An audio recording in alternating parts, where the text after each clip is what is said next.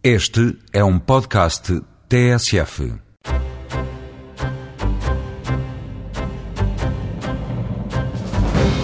Esta semana o Eureka faz-se à estrada para conhecer o DVR, uma nova tecnologia que, através de câmaras de filmar instaladas nas scouts e nos IPs, permite acionar, em caso de acidente, as equipas de emergência. Além do socorro a sinistrados, o DVR ainda detecta veículos em contramão e em excesso de velocidade. O elevado preço dos coletores solares é um obstáculo à sua aquisição. Para controlar este handicap, investigadores da Universidade de Aveiro estão a desenvolver painéis solares mais baratos recorrendo a materiais poliméricos biodegradáveis. Apesar de mais económicos, em contrapartida, estes coletores são menos eficientes que os atuais. Biólogos e físicos da Universidade de Aveiro deram as mãos para conceber um modelo de expressão oceânica.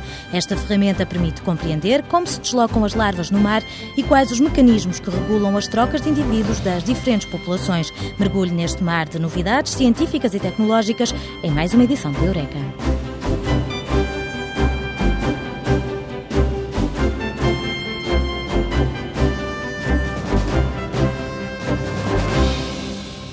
De acordo com dados da Direção-Geral de Viação, em 2006 houve cerca de 35 mil acidentes, dos quais resultaram 850 vítimas mortais. Se recuarmos a 1988, a DGV registrou mais de 2.500 mortes nas estradas portuguesas. E porque o drama dos números é ensurdecedor, para destronar as estatísticas recrutam-se várias áreas do conhecimento. Através de um projeto financiado pela Agência de Inovação e pela PT Inovação, no Instituto de Telecomunicações, os engenheiros desenvolveram uma ferramenta para colocar ao serviço das equipas de emergência. Isto consiste num sistema de aquisição de vídeo por câmaras eh, colocadas nas scouts, autoestradas e estradas, que permite detectar acidentes, permite gravar, detectar velocidades, permite detectar hum, sentidos, sentidos inversos e fica, portanto, o vídeo fica todo gravado, anotado, portanto, com tempo, local e que permite depois mais tarde as pessoas acederem a esse vídeo, pesquisar por velocidade, por cor do carro também. António Navarro adianta que o DVR é uma tecnologia que permite a utilização de câmaras de filmar para salvar vidas em caso de acidentes rodoviários. Todas as câmaras estão a ser gravadas para um disco. As câmaras adquirem o vídeo, depois o vídeo é, é comprimido, é injetado na fibra óptica que existe junto às valas nas CUTs e é levado para um centro de controlo. Nesse centro de controlo existe um servidor, um gravador de vídeo, por isso é que o projeto chama-se DVR onde é armazenado todo o vídeo adquirido por essas câmaras. Com um custo total que ronda os 253 mil euros, o DVR permite detectar veículos em contramão ou em excesso de velocidade. Para já será apenas usado no socorro de sinistrados. Se houver um acidente, de imediato surge um aviso no monitor do centro de controlo. Todos os vídeos que chegam ao servidor passam por um filtro, passam por um sistema que detecta movimentos de carros e sabe que se o carro entrou aqui a uma determinada velocidade, tem que sair à mesma velocidade. Portanto, se ele não sair, houve um acidente. E se em alguma das câmaras acontecer um, um acidente, não é? Eu recebo logo uma mensagem aqui embaixo Acidente, acidente, acidente nesta Câmara. O investigador do Instituto de Telecomunicações revela que, através do vídeo, as equipas de emergência podem acionar os mecanismos de socorro mais adequados, permitindo gerir meios mesmo antes de arrancar para o local do acidente. Todas as equipas que vão correr para dentro da estrada, em socorro do acidente, acedem aos vídeos pá, e eles em socorro do acidente podem logo, com portáteis ou com telemóveis ou com PDAs, podem aceder logo à câmara, ver o que está a passar naquele momento na zona do acidente e podem também aceder ao vídeo que foi previamente gravado exatamente na altura do acidente. Pá, e a partir daí podem explotar todos os mecanismos, pá, INEMs, ambulâncias, bombeiros, tudo o que for necessário, não é? O acesso às imagens que estão no servidor é feito através de tecnologia de terceira geração e as equipas de emergência podem escolher a resolução dependendo do dispositivo que estão a usar, computador portátil, telemóvel ou PDA. Junto às câmaras há um compressor de vídeo que codifica o sinal,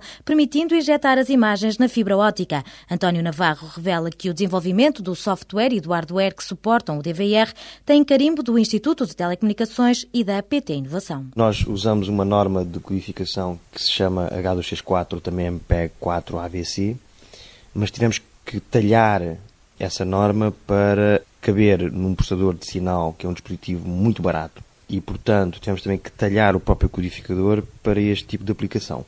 Todo o, o, o interface web de acesso ao servidor, de acesso à câmara online, também foi desenvolvido aqui. Todo o motor de pesquisa e de anotação das câmaras também foi desenvolvido aqui. A PT Inovação o que fez foi o hardware, desenvolveu o hardware, as placas, que vão, portanto, cada uma delas servir cada Câmara. Os investigadores da Universidade de Aveiro já desenvolveram um protótipo, mas antes da implementação é necessário tornar o sistema robusto, testando em ambiente real as placas que estão a ser produzidas pela PT Inovação. O DVR deverá chegar ao mercado dentro de meio ano para substituir o sistema NetVia atualmente instalado nas Secutes e nos IPs.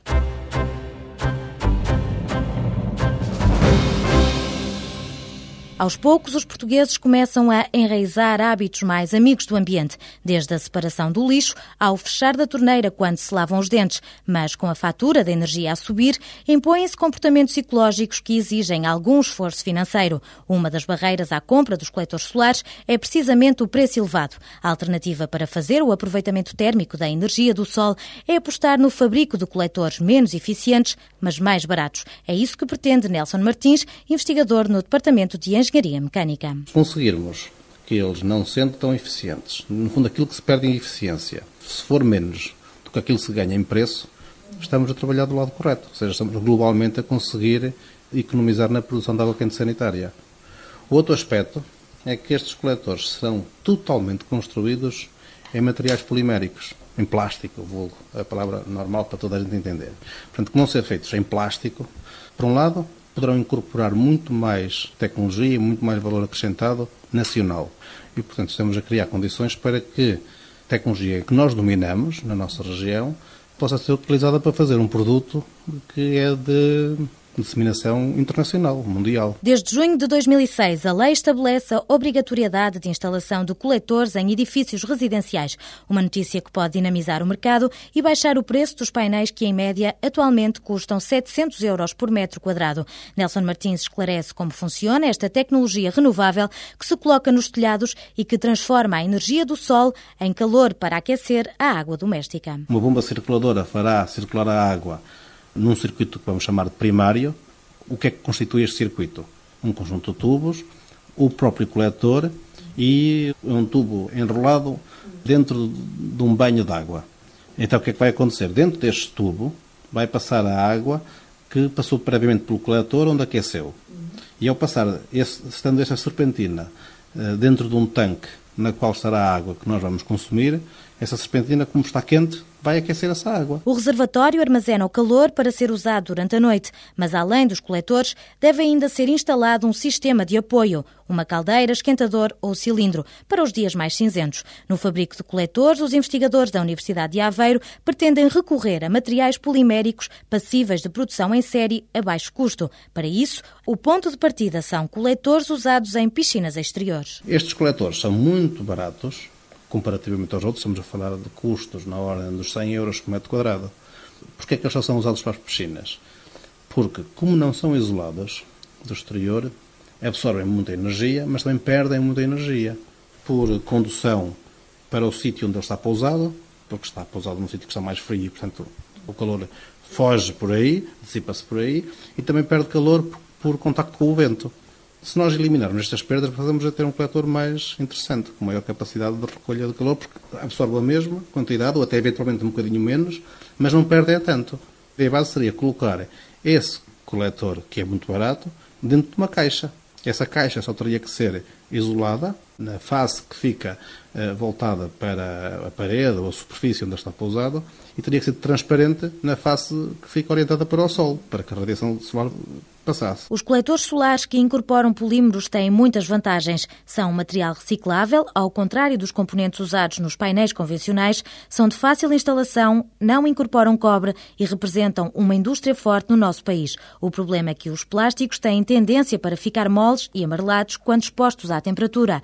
Para superar esta limitação dos polímeros, a solução pode passar por revestimentos para aumentar a durabilidade e a resistência. Um dos desafios mais importantes é esse, é conseguir usar materiais poliméricos que consigam aliar o baixo custo a uma durabilidade aceitável.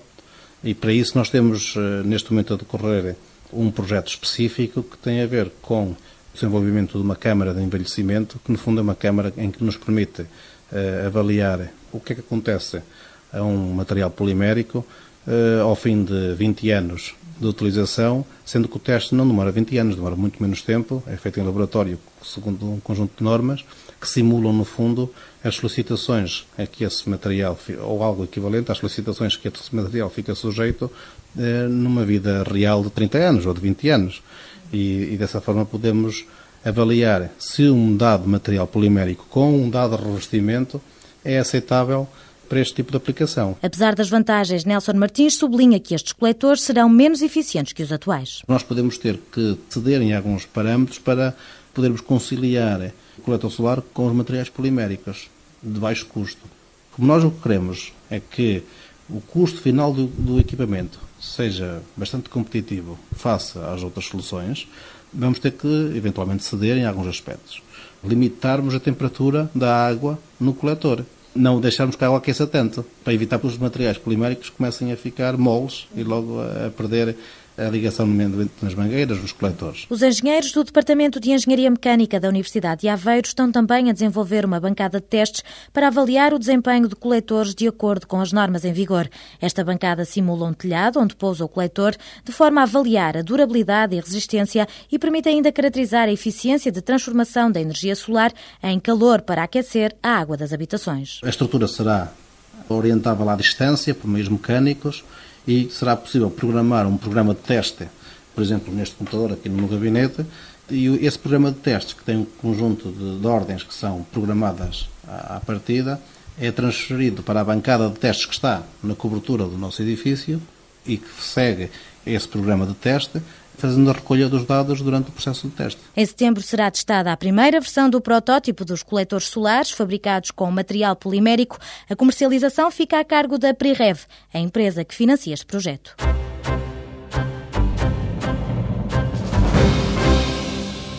O mar não tem livro de instruções. Para conhecer as regras e leis do universo líquido, os cientistas usam o computador para juntar variáveis e interpretar os resultados. No Departamento de Física da Universidade de Aveiro, Jesus Duber desenvolveu um modelo que traduz as correntes que existem no mar. Os parâmetros que são necessários para forçar um modelo oceânico essencialmente eh, são os ventos que, por sua vez, provêm do modelo atmosférico as entradas de água doce, por exemplo, provenientes dos, dos rios, do Rio Douro, ou, Minho, ou todos os rios, e depois a, a, radiação solar e outros fluxos eh, que existem entre, entre a atmosfera e o, e o, oceano. Ventos, marés, água doce dos rios e interação entre correntes são os dados que dão forma aos modelos físicos que reproduzem a circulação oceânica. Com estes parâmetros, os cientistas podem estudar vários fenómenos, desde a tragédia de entre os rios, prevendo o trajeto dos corpos, até à maré negra do Prestige, calculando o itinerário da mancha de crude.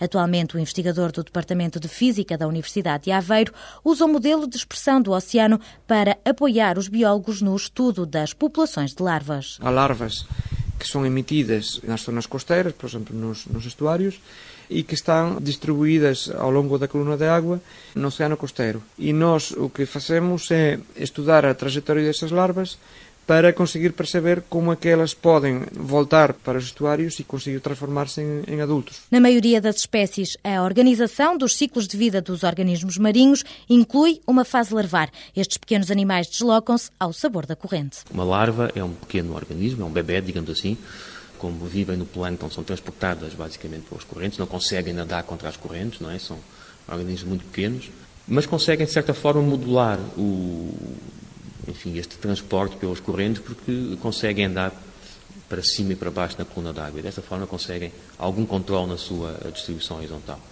E, e, portanto, o que nós estamos a tentar compreender é até que ponto é que estas populações de organismos marinhos trocam indivíduos entre si, através das larvas, e, por outro lado, qual é o papel das correntes marinhas na troca desses indivíduos entre as populações destes organismos. Os biólogos querem saber o que condiciona a variação da abundância destas populações e quais os mecanismos que asseguram a troca de indivíduos. Nestes modelos físicos são introduzidos modelos de comportamento das larvas, permitindo testar cenários para várias espécies. Henrique Queiroga destaca a importância deste estudo. Nós temos que perceber qual é o conjunto de populações locais que estão ligadas umas com as outras para que possamos prever o impacto de, da exploração de uma população no conjunto total uh, das populações e, por outro lado, também para compreender quais são os mecanismos de resistência, de resiliência que as populações locais têm. Se nós conseguirmos, com base nestes modelos biológicos, compreender como é que o ecossistema funciona, então nós poderíamos compreender como é que espécies, do ponto de vista económico ou conservacionista, mais valiosas se comportarão. Há seis anos que os investigadores seguem passo a passo a evolução destes ecossistemas. Para este estudo, os biólogos da Universidade de Aveiro escolheram os caranguejos verdes e as caracas, um organismo que pertence à família dos percebes. Temos a usar estes organismos porque eles são, portanto, as suas larvas são muito abundantes e são facilmente reconhecíveis no, no plâncton, são facilmente identificáveis.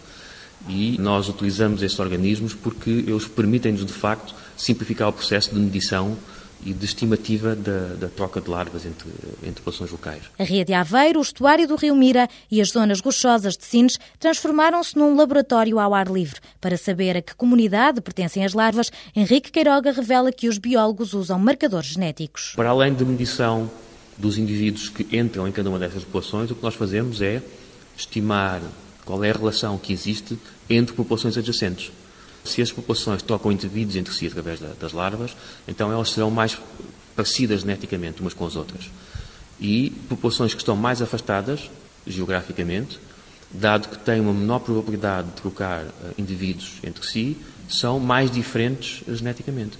Nós temos de utilizar estes marcadores genéticos para ter uma percepção, uma medida de quão diferentes são estas uh, populações do ponto de vista genético, para correlacionar isso com as estimativas das distâncias que as larvas percorrem feitas através dos nossos modelos numéricos. Os fatores que controlam a entrada de larvas nos estuários são as marés e os ventos. As correntes são uma resposta a um conjunto de forças e para as quais também contribui a rotação da Terra. No caso dos caranguejos, Jesus do Berra adianta que as larvas afastam cerca de 50 km. Um caranguejo, por exemplo, que sai da Ria de Aveiro, a sua localização está entre o Porto e a Figueira da Foz, tanto pode estar uns días perto da Figueira como depois subir até a zona do Porto, dependendo dos ventos, está nos 10, 15 km da, da zona costeira.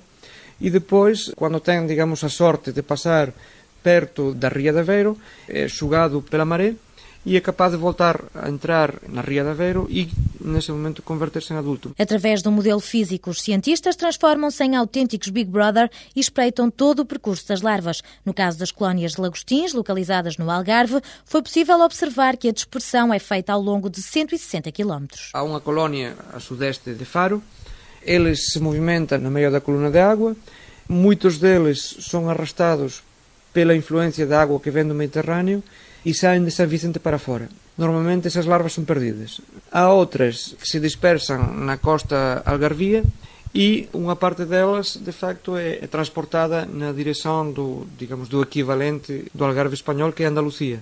E finalmente a outra parte, mas essa é mais pequena, que sobe de São Vicente eh, para a costa alentejana. Com base nestes modelos físicos e biológicos, os cientistas podem compreender como funciona o ecossistema e, dessa forma, adivinhar qual o comportamento e evolução das espécies com valor económico e com importância conservacionista.